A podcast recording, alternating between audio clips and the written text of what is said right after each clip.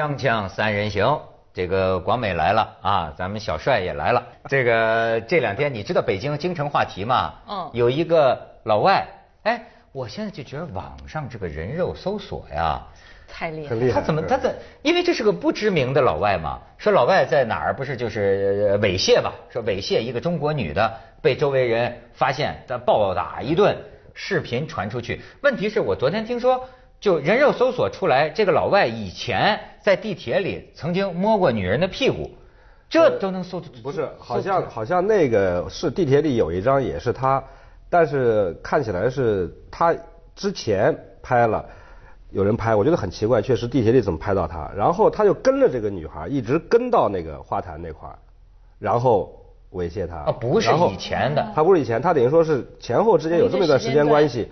那可是我就不知道谁在前面地铁也拍到他，对呀这边又在拍到他，这边当然已经出事了，肯定有人拍，就地铁里谁拍到他的？哎，所以是不是监控的那个录不是像？，就是在边上拍。哎，咱咱咱们可以看一段他性骚扰的那个，这玩意儿好看。不要！不要！不要！不要！我不认识他，烧啊！啊！为什么你来了？来了吗？来了吗？我跑了。OK 吗？OK 吗？OK 吗？嗯。他打我头了。把我打他！把他打我打他！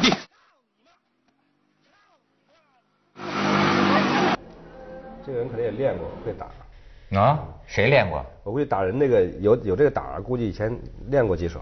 练练练练练练练。哎，这事儿引起你们什么感想啊？反正这个当然直直说是挺挺痛快的，应该有人见义勇为上去啊，但是就勾起来的事儿就多了，对吧？勾起来什么事儿？我觉得这勾起来就是，就外国人怎为什么会有这样的一种行为？嗯是怎么就养成的？就在中国居然敢这么大胆？是酒是一种催嗯催催制剂，可是他的骨子里里面还是他要喝酒，在日本他会吗？或者怎么为什么在中国他敢这么着？就中国本身带来给他带来了一种可行性还是怎么着？听他们说啊，这咱没调查，说香港的外国人和北京的外国人是很不一样的。就是香港的外国人大多都是一些专业人士，嗯，比如说吧，比如说这个这个银行的或者什么的，呃，跨国公司的，这是一些做专业工作的。说北京的外国人里面，其中有一部分呢是一些国际破落户、国际盲流。他知道北京这地方好混，尤其是外国人在这儿好混，而且北京市民，我也听的士司机说过，咱也不知道真的假的啊，就是说，他就说啊，呃，他说有有一次这老外喝大了酒是吧，在那儿那个这这这个踢我的那个汽车轮子，这一群人我们就把他暴打一顿，中国人就把这老外暴打一顿，但是他暴打一顿之后啊，送到派出所啊，警察他就说呀有点不太敢招这个外国人涉外嘛，一涉外了就觉得哎呦这这个事儿就大事化小，小事化了啊其实刚。才小帅想讲的应该是所谓的那种外国人的优越感什么的，在这。里谁养成？谁给他？我觉得除了这个优越感之外，你说养成，我觉得有时候是真的是我们自己养成的。上把这个铺上网的这个这个人，影片铺上网那个人，他讲说，在我们去救救这个女孩之前，基本上大家在围围观，观对。大家在围观，连他们在打人的时候，大家继续围观所以你会觉得那真的是有机可乘啊。嗯，哎，就我们给他养成这样是了哈，你给了他这样的环境，对，哎，嗯但是呢，你作为这个导演呢，倒是也可以说说，呃，你觉得你们中国导演对人家外国大片又是种什么感情呢？哎，对，就就搁一块儿了，就等于说是我现在觉得现在外国大片进来吧，本身就像说也应该很公平啊，这个市场嘛是开开可以，那么你进来，但是现在就是进来之后呢，好像也是给它捧到天上去了，是吧？但它确实能挣钱哈，外国电影大工业进来，视觉、听觉都很好，变挣钱，能挣钱，它就好像有点快心道，给它开了快心道，然后这边的中国车的堵堵在 堵在堵在路上，不是一这样啊。年才二十几部吗？听说。三呃，现在二十部，现在加了十四部，现在三十四部。但是三十四部的话，你想五十几个礼拜，真的每个礼拜会都会有一些。那这中国片儿溃不成军，我跟你说，跟着外国这咱这不得，当然你导演也不得不说，以以至于你那个陈凯歌前两天不还有听说吗？说这个面对这现在成了一个电影界的话题，就是一月份、二月份、三月份、四月份连连的被这个外国好莱坞这大片儿打的这这太惨了。然后呢，这陈凯歌就说，面对这个外国大片啊，我们华语电影也不要当怨妇啊，甚至说什么呢？就说他们也是逼着我们进步嘛。不是，其实作为一个市场，如果公正的话，哈，应该更多的渠道、更多元，这是肯定的。我们一直在说，比方说现在的几个这个大片呢，还是集中在一个我们的国有的可以进口的这个手里。那么他们把这个资源当成就是自己的资源，但其实很多民营公司它没有办法去引进除大片之外其他的影片，就它的抗衡力度不够。就是是是中国大片要做的话，一时半会儿跟人家去拼技术是是不行。我说美国现在已经是工业了，它不是一个产业，是个大工业。故事简单，但是工业铺上来，那么我们中国这个工业要起来，它就得一定时候。我我也真不能理解那个复仇者联盟，你看了吗？看了。你看了，这是一个啊，我看剧情介绍啊，打死我都不想看的电影，是吧？可是呢，怎么看了的人都说你可以去看看。所以我觉得电影口碑是非常重要的。我我也是从来不相信那个广告，因为广告它剪剪那么几几十秒钟的东西，当然是把最棒的东西剪给你看。嗯。但是我觉得口碑这件事情真的很重要。我通常都会问一些看过的人的意见。那有时候那种很两极的那种，通常一一般全部都说好的话，那我反而都不太相信。那种有很两极的那种，我反而就会愿意去看。或者你自己看完之后自己判断。对。对吧？自己判断觉得好和不好，符不符合我的口味？是。你看了吗？复仇者联盟？我都准备去，可是我实在克服不了我这个恶心劲儿的，你知道吗？我就什么我说什么绿巨人呐，还有个什么钢铁侠呀，把这些东西凑一块儿，我老觉得这像是个好莱坞的那种挺烂的喜剧片的那个这些人物，这所有的人物都是美国的一家动漫公司叫 Marvel，他们旗下的不同，就是他们美国人从小看到大的各种的，就是一个人物是一本漫画书，他最后因为大坏蛋来了，他把所有的英雄人物全部集中在一一部电影，其实这也就是黔驴技穷了。对他们说，要是这这还不是最强阵容，如果这玩意儿能卖钱的话，还有另一家公司拥有那个蝙蝠侠，还有那那那些更男星是吧？又来了，反正他，就是变着花的，呃，在市场里变着花的让让变钱吧，变现嘛，属于那种的。而且这个这个这个钱，你像这个卡梅隆已经充分认识到，说要跟中国的电影共存亡。他这个他这个，你想啊，这个泰坦尼克号这个三 D，哎，一个电影再看一遍，都能在中国大陆一点五亿美元的票房，他在北美的票房五千多万美元，他现在看出来了，他的全球这次泰坦尼克的票房有一半是中国。对，现在就中国人确实在在很多情况下被人家看出来，就这怎么说那句话叫什么？这话不不好不好听啊，什么就是傻钱多 你说的啊，就是、呃 确实。那我们在这里面呢，就在一个整个发展和市场化的过程中，这是难以避免的。我认为是难以避免的。你让它生推就不对，不符合市场规律。嗯，你们要去开你们怎么办？这哎是一就是我个很大的问题。咱们先去一下广告，你给解答解答。锵锵三人行，广告之后见。你知道现在这个好莱坞大片儿有点这个什么倚天一出啊，是谁与争锋。就连他这电影叫《我一一》嘛，嗯本来是多好的一日子，就是五月十一号《我一一》上映。但是我也听说了，就是因为躲人家美国大片儿，美国大片儿来了，要推迟一个礼拜是吗？呃，不光是美国片，今天今天这日子十一号要上六部片子，这样的话，呃，复联还在，大船还在，军舰也在，几个大片都在，还有又上了六部。你想太挤了，中国电影啊什么，中国电影还在，有几个中国电影还在，太挤了。我觉得就像堵车一样，我现在觉得好像这个四环路堵堵住了那感觉，没法开了，你就绕一绕小道，或者是等一等，错过高峰期，这么想的到五月十八号。是啊，我跟你说，这个我现在体会到这个事儿啊，就跟饭量一样，一个人看的电影是有限的。我还真的是，呃，就是说看了这个啊，就会少看一个那个看个电影挺累的，真的。我我我现在在在中国，而且他有时候票价贵啊，贵或一一般的观众，他真的是连看那么多，他这腰包是受不了。但是现在哎看电影，我觉得是各种打折。我我先这样讲吧，我我我我常常觉得就是说，你拿美国大片跟中国的片子来做比较，我我觉得其实你不能。怎么讲？我可能是站着说人不腰疼哦。我就是我，我有好的大片来我会看，但有好的国片我一定也去看。我不会因为说我看了一个国片之后啊，那我就放我就我就舍你舍掉你的电影。如果这个电影是好电影的话，我一定去。那是你啊，嗯但是一个很多观众他就不见得这样，他就是花就看一次，或者哪怕他要看两次，他也都要花在那个大视觉和听觉效果上。没错这个有有大大量这样的人。我我现在就已经养成了不到电影院看中国电影的好习惯。好习惯。有没有？哎，我觉得真是不能解决这个问题。你得带头，你得带头。我现在对看了以后晒票根的，嗯。是吗？我就觉我就觉得啊，确实啊，他们这些拍这个很好的文艺片的这些导演呐、你不能解决我这个问题。我就是说，我在家里看碟也行。我如果家里足够的影音设施好的话，我看碟也可以。但是呢，他美国这好莱坞大片儿这个声光画电这一套啊，使得你必须到电影院它去看吗是这样，就是现在的这个电影院是大型的，就是商业院线，是整个美国复制美国那个商业院线的系统，几块银幕，然后叭上来全是商业院线。那么这个商业院线，当然它这个技术已经到这个程度了。就美国刚才你说美国大片进来，你要是马上想跟人抗衡，你技术上一一时上不去，上不去之后确实会被打得稀里哗碎的。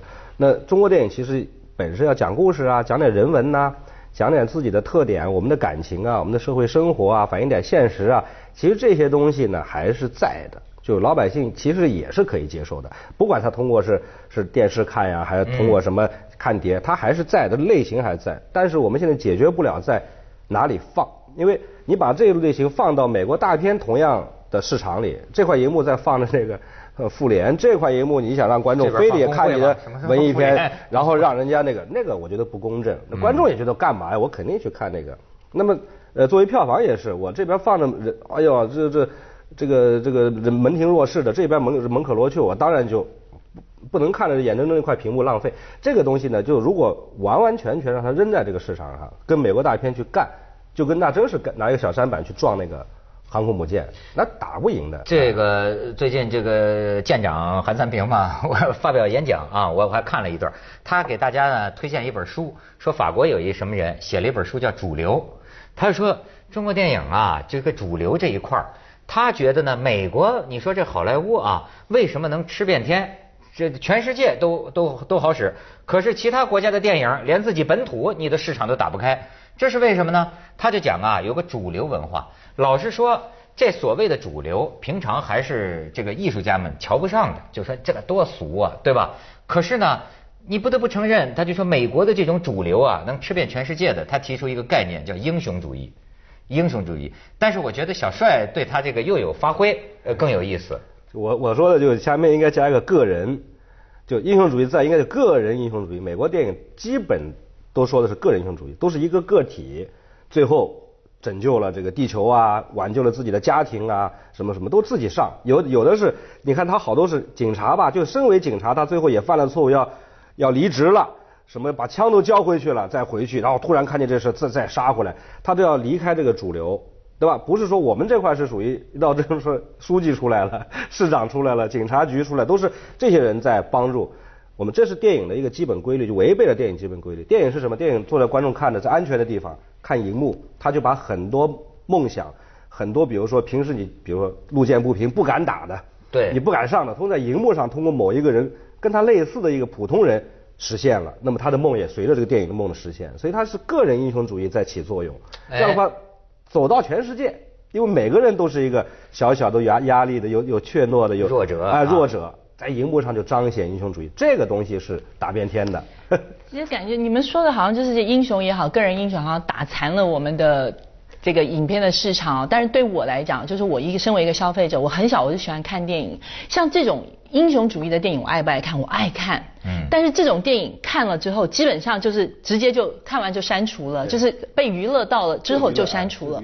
但是我觉得好莱坞大片有很多其实是非常感人的，他们刻画一些很多人很有人性的东西。那就是说从我开始看电影到现在，我很多电影我看完一次，我会看第二次，我甚至于会再去买正版的光碟回家收藏，所以它可以赚我一次、两次、三次的钱。所以我我我我我其实觉得。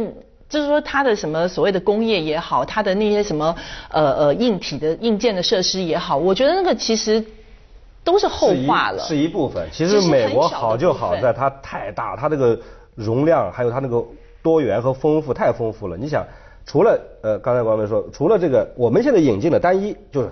机械的打的就是，他们说这个这样下去，中国把未来的孩子都培养成就是机械狂，全是这样了，就单一的。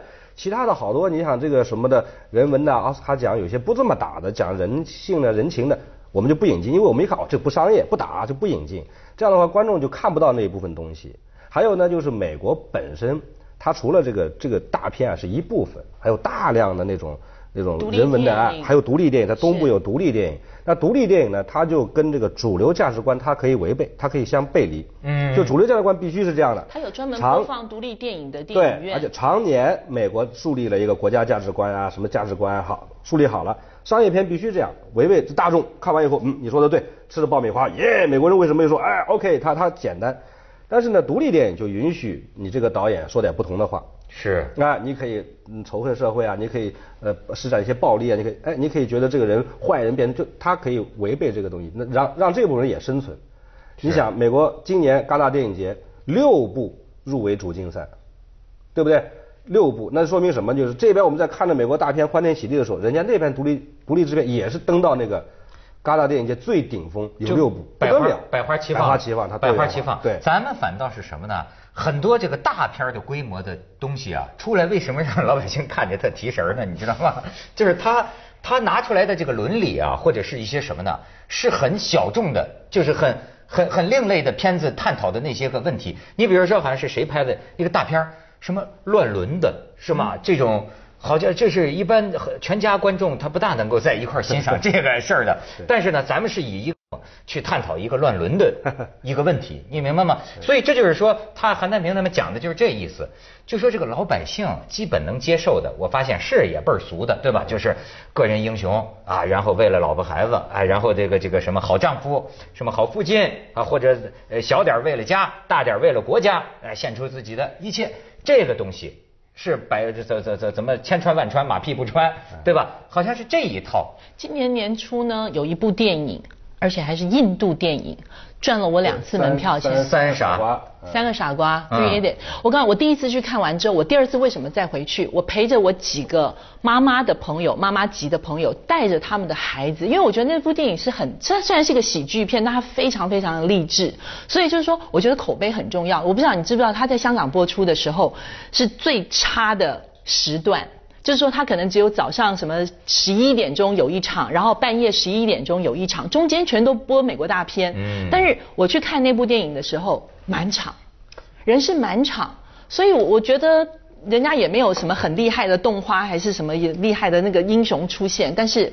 我觉得只要能够碰触到人性最抵触的、最最深层的东西，我觉得那就是成功的东西。你说那个电影说艺术有多高也不一定，但是呢，我都看着流眼泪啊，这确实一边像你说笑一边哭哎又又笑又哭，他这是给你弄的这挺干嘛？而且你说这酒香怕不怕巷子深呢？哈现在怕了，现在真怕了，现在就太太多了，信息量太多了。你像这个《赛德克巴莱》在香港也有个例子，好像票房很不好。其实我去看了，我觉得很值得一看。魏德胜这个《赛德克巴莱》最近也要在中国演了《赛德克巴莱》，我认为在香港他就是宣传错了。对他在香港那大海报上写什么呢？台湾的《阿凡达》，你说这玩意儿谁去看呢？哎就是 咱们先去下广告，《锵锵三人行》广告之后见。哎，你说。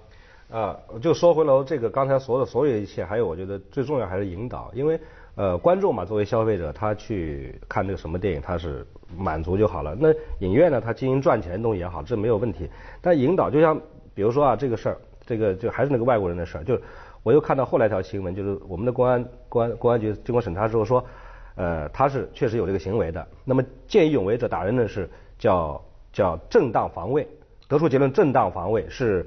呃，不受刑责。嗯，你看他得出这个结论，就把这事儿就弄好了，就观众就引导了我们，哎，以后我我就敢了，因为有背后有真正的有有有有客观的有有正确的东西在支撑着我，那我敢做。嗯、以前我打了人，扶了扶了老头，扶了人，最后一讹，最后说你是。反而一讹你，你看引导后面的东西错了，我们就前面就不敢做。嗯，这个也是，那电影也是，电影的话，你想那个电影院那么好，我开。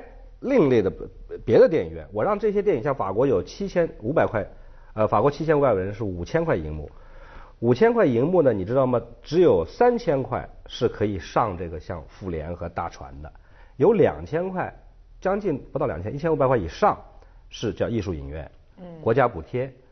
这样的话，你像美国人进来，他就不能横冲直撞，他只有一限定在这个这个路上走，这个两千块让。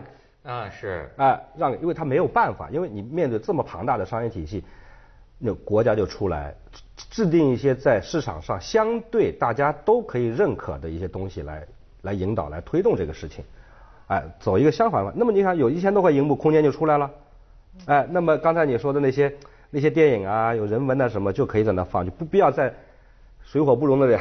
但是你知道吗？你这么弄啊，有个问题啊，挣钱的那个总量。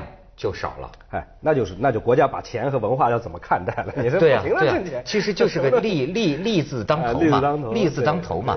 但现在他说什么华语电影不要当怨妇，我觉得倒不是怨妇啊，有些情况下他是娼妇啊，你知道吗？他是完全是钱。我现在听你们电影圈的人一聊啊，这个就是真是圈钱呐。什么明星你要多少钱，他要多少钱，有了他有了他就能够有多少钱。所以你看哎，现在你就我认为你你早晚有一天就要收获这个信用破产，对吧？吃你的大牌导演，吃你的大牌明星，那这戏拍不好，慢慢的中国电影真的就是。美国的戏也没少挣钱，你知道我到昨天还收到一张我一九九六年在美国拍的电影的一张支票。金额不高，几十块钱美金而已。这是人家版权，就版权意识。对，所以我我我觉得人家。接着下来为您播出《西安楼冠文明启示录》。